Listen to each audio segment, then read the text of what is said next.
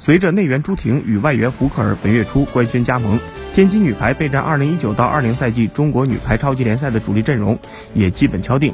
两位强援加上天津队本就拥有李盈莹、姚迪、王媛媛三位国手，剩余两个位置上的首发球员很可能将由副攻李亚男以及两位自由人孟子璇、刘丽文担任。